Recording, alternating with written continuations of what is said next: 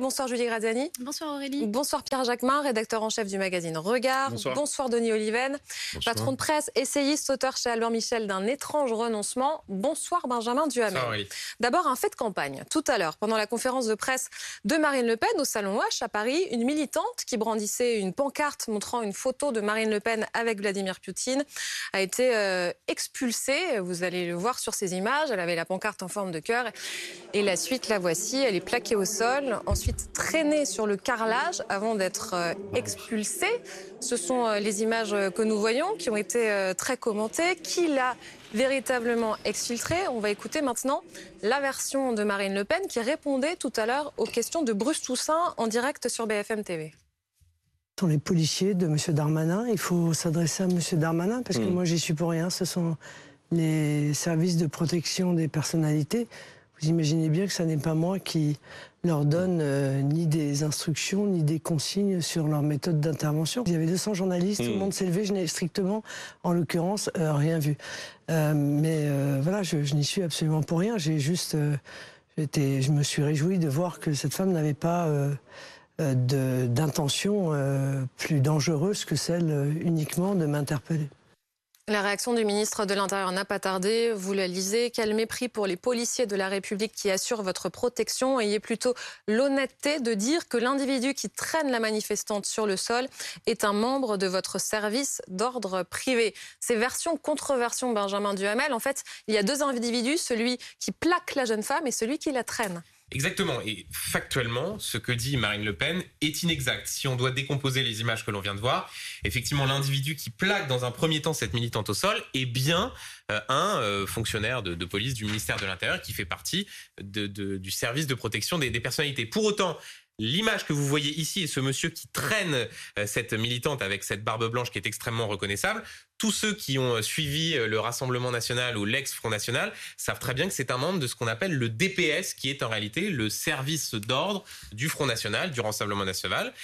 Et donc, ce n'est pas un fonctionnaire de monsieur Darmanin. Donc, effectivement, ce que dit Marine Le Pen, est inexact, d'où le fait que le ministre de l'Intérieur s'en saisisse à travers un tweet au-delà de l'aspect, certains qui nous regardent pourraient se dire, mais en réalité, c'est anecdotique. La réalité, c'est que, un, c'est quand même important parce qu'il y a une sorte de façon de Marine Le Pen de se défausser sur les, les fonctionnaires du ministère de l'Intérieur. Le fait est que c'est quelqu'un qui appartient euh, à un, service d'ordre mmh. qui euh, la protège au quotidien.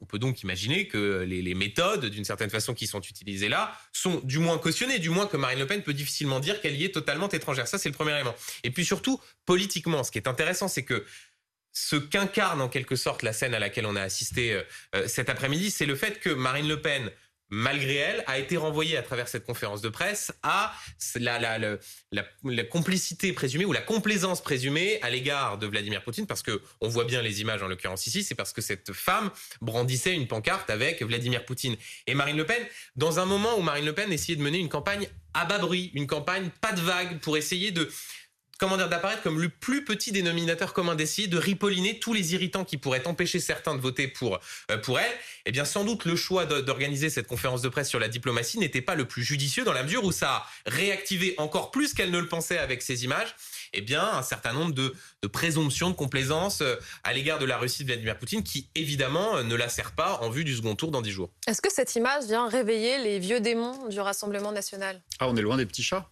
c'est sûr qu'on est loin des petits chats et l'image de Marine Le Pen qui essaie de euh, nous faire croire qu'elle elle aurait rompu avec les traditions hyper violentes, les traditions très brutales euh, que sont euh, les, les, groupuscules qui ont toujours encerclé, entouré Marine Le Pen, le Rassemblement national et avant le Front national.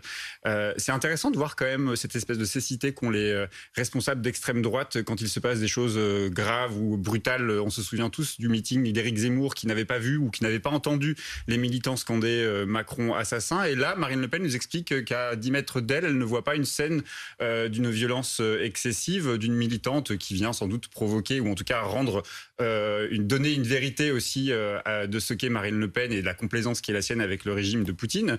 et elle aurait pu, elle aurait dû dire, ou en tout cas les gens qui l'entourent auraient pu dire, écoutez, non, on peut, se, on peut régler le problème différemment en discutant, en essayant de se convaincre les uns les autres, en ayant un échange tout à fait normal. C'est le jeu de la démocratie, c'est c'est le jeu du débat contradictoire aussi. C'est normal que les militants aujourd'hui soient engagés contre l'action et contre la, possibilité que Marine Le Pen soit présidente de la République.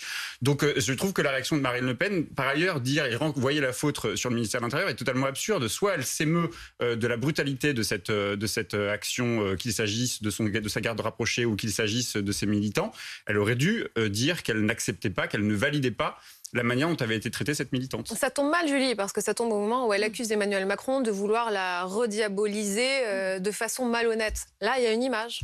Euh, ça tombe mal que ça soit l'occasion d'ouvrir le débat et peut-être de le traiter une bonne fois pour toutes. La présence de services d'ordre privés au sein des partis et des manifestations qu'ils organisent n'est visiblement pas souhaitable. Parce qu'en en fait, on sait bien qu'il y a de plus en plus d'intrusions perturbatrices dans les meetings de candidats de tous bords, mais aussi beaucoup euh, des candidats de la droite nationaliste. Euh, ces intrusions, il faut qu'elles soient le moins perturbatrices possible.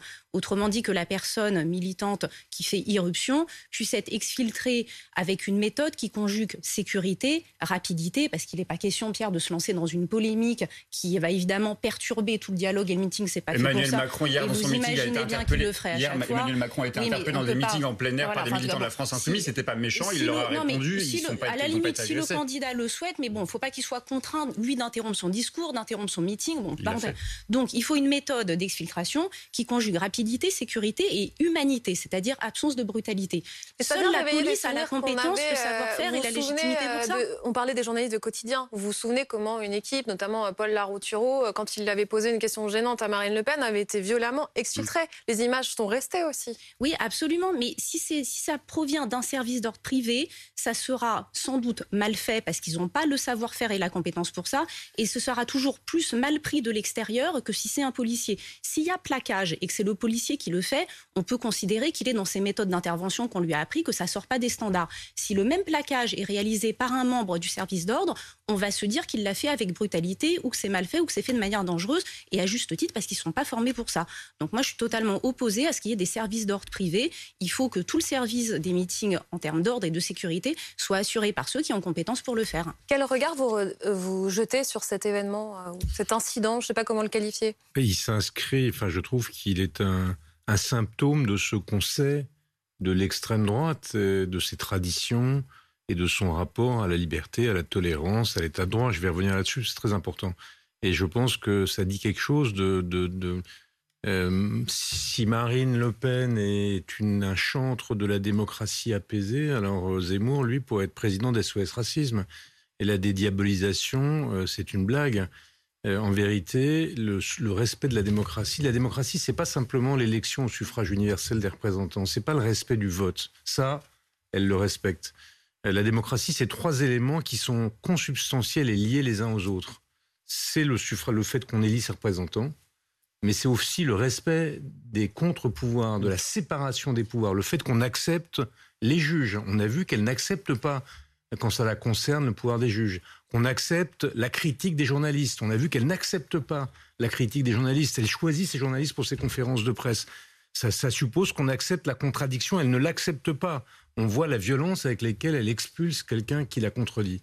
Et troisième chose, le respect de l'état de droit. On va peut-être en reparler euh, au cours de l'émission. C'est-à-dire le respect du fait qu'il y a des choses qui, des valeurs républicaines qui s'imposent du fait de la Constitution ou du fait de la Déclaration européenne des droits de l'homme et qui limite votre pouvoir. Or, euh, ce qu'elle a annoncé, on va en reparler j'imagine, notamment sa stratégie de, euh, euh, de législation par le référendum mhm. pour contre, contrecarrer et le Conseil constitutionnel et la, Cour européenne des droits de l'homme, c'est le contraire du respect de l'état de droit. Donc on voit bien, les, les masques tombent, on voit bien que non, elle n'est pas un démocrate au sens où on l'entend, euh, où on entend au, sens des démocraties libérales apaisées. Elle est plutôt du côté euh, des, euh, gouvernements autoritaires, dont elle est d'ailleurs l'ami, Orban, Poutine. Et, donc tout ça n'est pas un hasard, c'est assez cohérent. Posons-nous justement cette question du rapport de Marine Le Pen à Vladimir Poutine, à Viktor Orban. Elle répond que ce procès est injuste et elle se dit pour un rapprochement entre la Russie et l'OTAN une fois la guerre terminée. Non, mais moi, tant que la résolution euh, de, tant que la guerre euh, n'est pas euh, terminée, tant qu'un traité de paix n'est pas signé entre l'Ukraine et la Russie, tant que la Russie n'a pas quitté le territoire ukrainien, il n'y a absolument aucune raison.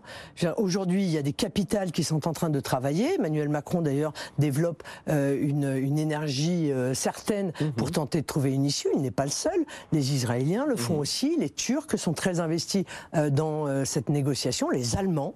Alors évidemment, ils le font de manière discrète. Emmanuel Macron a, tendance à le faire de manière euh, euh, moins, moins discrète que les autres. Mais tout ce que nous espérons, c'est que toutes ces négociations euh, aboutissent mmh. à la fin de la guerre. Voilà. Et lorsque la fin de la guerre sera arrivée, je pense que l'Union européenne, que l'OTAN doivent faire en sorte de desserrer les liens qui se sont créés entre la Russie et la Chine, parce que la constitution d'un pôle aussi puissant euh, que euh, la Russie et la Chine ensemble sera à l'évidence notre problème de demain. quelle place la France aurait dans le monde si Marine Le Pen était présidente? Il est fondamental de se poser euh, cette question. Elle veut sortir du commandement intégré de l'OTAN, elle veut stopper la coopération militaire et industrielle avec l'Allemagne, elle veut remettre à plat les relations avec les États-Unis. La question est assez simple. Si Marine Le Pen était présidente, est-ce que la France serait un, un paria sur la scène internationale? C'est ce que disent ses opposants. Marine Le Pen, elle, défend, et vous avez cité un certain nombre d'exemples, une rupture totale de la façon dont la politique diplomatique est menée euh, depuis ce quinquennat, et même avant, en réalité, une forme de euh, consensus euh, gaulo-mitterrandien, sans utiliser des, mots trop pompeux. Parce que, prenons quelques exemples. Sortie du commandement intégré de l'OTAN. Ça, à la rigueur, vous me direz, c'était ce qu'avait choisi le, général de Gaulle, mais décision de Nicolas Sarkozy de le réintégrer sur le couple franco-allemand, des mots très forts, mmh. divergence stratégique irréconciliable. Là encore, cela va plus ou moins à l'encontre de l'idée qu'il faut que la France et l'Allemagne se tiennent main dans la main, notamment sur les questions de, convergence militaire euh, ou, euh, ou industrielle. Réouverture d'une ambassade en Syrie, c'est-à-dire le fait de dialoguer euh, de nouveau avec Bachar el-Assad. Ce qui est intéressant, ce qui est en train de se passer politiquement, et j'ajoute un dernier élément, qui a surtout beaucoup fait, beaucoup fait parler, le fait de vouloir qu'il y ait de nouveau un dialogue, un rapprochement entre l'OTAN et la Russie une fois que la guerre est terminée, sans préciser si ce serait la Russie de Poutine ou de quelqu'un d'autre, parce que quand on voit ce qui s'est passé, c'est bien évidemment euh, la question. Ce qui est intéressant, c'est que ce qui s'est passé pendant la campagne du premier tour, c'est qu'il y a une personne qui a pris la foudre de ces errements diplomatiques, c'est M. Zemmour, et que Marine Le Pen a réussi à jouer habilement. Un, en ne jouant pas la, en ne jouant pas la chef d'État euh, bis, et deux, en concentrant toute son offensive sur la question du pouvoir d'achat, c'est-à-dire l'impact de la guerre en Ukraine sur le portefeuille des Français. Maintenant qu'on est dans un moment d'entre-deux tours, de projet contre projet, que par ailleurs Emmanuel Macron cherche comme il peut les angles euh, pour essayer de s'en prendre à elle, la question de ces alliances diplomatiques, eh bien, revient euh, évidemment avec par ailleurs les pays qui sont ses alliés euh, en Europe, la Hongrie et la Pologne, qui au passage ne sont absolument pas d'accord sur la façon dont il faut traiter Monsieur Poutine. La Hongrie de Viktor Orban est extrêmement, comment dire, complaisante avec la Russie de Vladimir Poutine, là où la Pologne considère que M. Macron est lui-même trop complaisant en continuant à parler à M. Poutine. En réalité, on voit bien que la question diplomatique au-delà du fait qu'il y a une forme de, de, prime naturelle à celui qui est en poste, à savoir le président de la République, eh bien Marine Le Pen paye sans doute le fait d'avoir voulu s'écarter de la thématique qui jusqu'alors eh bien lui était plus favorable, à savoir la question du pouvoir d'achat. Il y a bien sûr les questions qui lui sont posées, mais sans doute encore une fois avec cette conférence de presse qui était organisée, a-t-elle préparé le terrain à avoir de nouveau eh bien la, lumière mise sur un certain nombre de ces contradictions? Sa vision de l'Europe, euh, l'Europe des nations en gros, euh, est-ce qu'on peut dire que ça ferait le beau jeu de Vladimir Poutine? Bah, c'est surtout une vision qui est assez contradictoire en fait. Là où je comprends pas le positionnement, c'est que d'un côté, il y a une forme de retrait de l'Union européenne, donc en effet remplacée par une Europe des nations. On comprend que c'est une confédération, mais ça ne dit rien du projet, de la manière dont les décisions de ces nations sont articulées. Bon, quand on voit déjà de quelle manière ça tire chacun pour soi dans l'Union européenne, on peut suspecter qu'une confédération avec des liens encore plus lâches euh, ne serait finalement qu'une forme de, paquet cadeau, euh, mais sans euh, coopération véritable, puisque c'est déjà très difficile actuellement. Ensuite, euh, je vois pas comment on peut à la fois vouloir sortir de l'OTAN et sortir de l'Europe, en fait. Parce que c'est dire, ben, on reste tout seul. Euh, on, peut être fort qu'à plusieurs. Donc, où on est véritablement européen et on peut se dire très bien, passons-nous des États-Unis de bonne foi et construisons une Union européenne. Et, ça suffit d'être dans le sillage des États-Unis, ça peut s'entendre. Mais, mais il faut bien aller dans le projet européen où on dit, on, s'extrait un peu de l'Union européenne, comme font la Pologne et la Hongrie, mais en se rapprochant à ce moment-là de l'OTAN.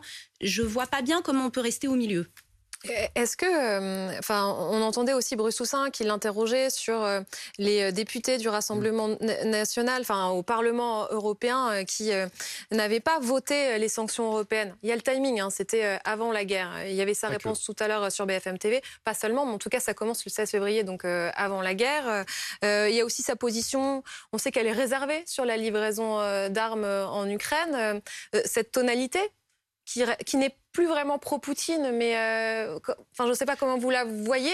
On, voit qu'en tout cas, dans les sondages, elle n'en paye pas les conséquences pour l'instant, parce que c'est vrai, euh, ça a été rappelé, euh, je pense que celui qui a fait les frais, qui a payé les frais surtout de, cette, du conflit ukrainien du côté de l'extrême droite, c'est Éric Zemmour. elle, elle s'est un peu euh, protégé justement de, ces différentes accusations en allant sur des terrains sur lesquels on n'avait pas l'habitude de l'entendre. Mais euh, la séquence dont vous parlez avec Bruce Toussaint est tout à fait, je trouve, euh, illustre très bien plutôt le, le, le, rapport qu'elle entretient, le rapport très ambigu qu'elle entretient euh, avec Vladimir Poutine. C'est, je crois, la seule candidate, euh, Emmanuel Macron mis à part, mais de par ses fonctions de président, on voit, on a des photos de lui avec Vladimir Poutine, mais c'était la seule candidate, c'est la seule candidate à avoir affiché des liens d'amitié avec Vladimir Poutine pendant la campagne électorale. Ses, ses, premières affiches, ses premiers tracts valorisaient justement ce, ce, ce rapport, ce lien qu'elle avait avec Vladimir Poutine et le régime de Vladimir Poutine. Et je vais rappeler la séquence, vous avez rappelé la séquence avec Bruce Toussaint où il essaye d'avoir des réponses sur le vote de ses parlementaires, où elle dit, elle noie le poisson dans l'eau en disant mais je ne sais pas de quel texte vous me parlez, mais peut-être que mes députés européens étaient absents au moment du vote. Enfin, tout ça est extrêmement flou et, il touche euh, du doigt euh, Bruce Toussaint une question qui me paraît légitime et à laquelle elle doit répondre, c'est-à-dire qu'effectivement, compte tenu du fait qu'aucune banque française ni européenne d'ailleurs ne lui a prêté d'argent pour ses campagnes précédentes, elle est allée chercher de l'argent en Russie pour financer ses campagnes. Bon, bah, on peut peut-être s'imaginer que effectivement les votes des députés ne sont pas indifférent ou en tout cas totalement étranger au fait qu'elle euh, est pieds et poings liés et peut-être par des conflits d'intérêts avec euh, le régime russe ou des oligarques russes. Donc c'est ce point-là qu'il va falloir sur lequel il va falloir qu'elle éclaircisse un, certain nombre de choses et je pense, j'espère en tout cas que ce euh, second tour de campagne va permettre d'éclaircir ces, zones d'ombre. On est en train de dire qu'il y a une ambiguïté. Ah ben, on, dit qu'il y en a une. on la voit hein, dans l'interview avec Bruce Toussaint, elle n'arrive pas à répondre à la question. Il y a les liens entre Marine Le Pen et Vladimir Poutine qui sont aussi financiers, vous en parlez, le prêt de 9 millions d'euros pour les élections régionales et départementales de 2014 que le RN est encore en train de rembourser. Et il y a aussi en effet le prêt auprès d'une banque hongroise pour euh, la présidentielle. Comment qualifier ces liens? Je, crois que c'est intéressant parce qu'il y, y, a la position diplomatique de, de, Marine Le Pen, mais sur ces questions étrangères, il y a aussi ce que ça révèle d'elle. Dites-moi qui sont vos amis et je vous dirai qui vous êtes. Parce qu'on peut se poser la question, on, va, on est à une élection présidentielle, qui va-t-on élire euh, à la présidence de la République? Qui est cette candidate? Quel rapport elle a avec la démocratie? Or, elle est l'amie de Poutine, elle était l'amie de Poutine avant l'Ukraine. Elle ignorait qui était Poutine, elle savait pas qu'il avait euh, rasé euh, Grosny, elle savait pas qu'il avait assassiné Politovskaya, elle savait pas qu'il avait envahi la Géorgie, elle savait pas qu'il avait soutenu Bachar el-Assad. Ou annexé la Crimée, elle disait non, ce non. Pas Donc tout au long de ces années, et, puis elle est amie d'Orban. Qui n'est pas le modèle de, de la démocratie ouverte. Donc moi, ce qui je trouve le plus inquiétant dans tout ça, c'est au-delà même du changement diplomatique de la France qui serait absurde. Donc, donc sa, vision du monde, c'est on va se fâcher avec l'Allemagne, qui est un modèle de, pays démocratique, il l'a encore démontré récemment, et on va se rapprocher euh, de gens qui, sont à la tête de dictatures ou de régimes ultra-autoritaires. C'est très inquiétant sur l'idée qu'elle se fait de l'exercice du pouvoir, sur son rapport avec la liberté, avec la tolérance, avec l'état de droit et avec la démocratie.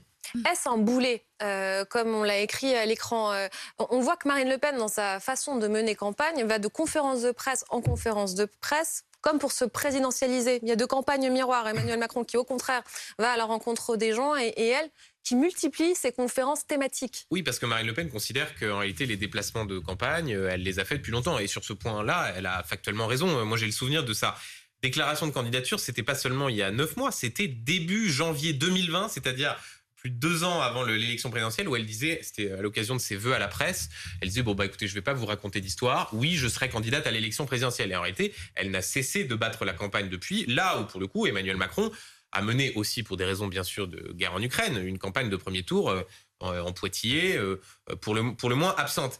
La difficulté pour Marine Le Pen, c'est qu'il y avait une volonté théorisée de faire ces conférences de presse-là pour asseoir sa présidentialité. Difficulté, c'est que si on prend la conférence de presse d'hier, qui était sur la question de la démocratie, où elle a terminé par justifier le fait de ne pas accréditer des journalistes de l'émission Quotidien. On peut pas dire que le message soit d'une limpidité euh, totale quand on veut parler de la démocratie. Aujourd'hui, elle fait une conférence de presse sur la question de la diplomatie. Et le risque, encore une fois, c'est que l'on parle de euh, ces euh, déclarations passées sur Vladimir Poutine, que l'on retienne cette image-là. Donc, ce message-là de présidentialité, c'est pas forcément totalement instinctif. J'en termine quand même d'un mot il faudrait pas non plus considérer que les, sujets diplomatiques vont prendre le dessus sur cette élection présidentielle dans l'entre-deux tours. Parce que la réalité, c'est qu'on le voit à longueur de sondage. La question centrale pour les Français, c'est celle du pouvoir d'achat. Elles sont liées. On voit avec la guerre en Ukraine. Vous avez raison, elles sont liées. Mais pour les Français, euh, le sujet du prix à la pompe, le sujet du prix de, de leur facture d'électricité compte quand même en l'état sans doute davantage que ces déclarations, même si cela crée un halo, un bruit de fond qui n'est pas à même de rassurer ceux qui se seraient demandé si éventuellement pour battre Emmanuel Macron, il n'aurait pas pu mettre un bulletin dans l'urne euh, Le Pen. Si je peux modérer d'un mot ce, propos, je suis tout à fait d'accord avec l'idée que le pouvoir d'achat est déterminant. Je pense que quand même les Français à la fin vont se demander dans ce pays qui a inventé la Déclaration des droits de l'homme et qui a une longue tradition démocratique, ils vont quand même se poser la question de, de, savoir quelle est la nature du rapport que le président de la République va entretenir avec les libertés fondamentales. Je pense que cette question-là, elle va quand même être aussi importante, peut-être pas aussi importante que le pouvoir d'achat, mais enfin, elle va être très importante. Euh, de l'état de droit, euh, en effet. Mais, c'est juste pour tempérer le fait que tout ce qu'elle tout ce qu'elle produit d'image aujourd'hui d'elle et de son rapport à la liberté a, quand même une influence sur le vote du second tour, notamment sur les reports des électeurs de gauche.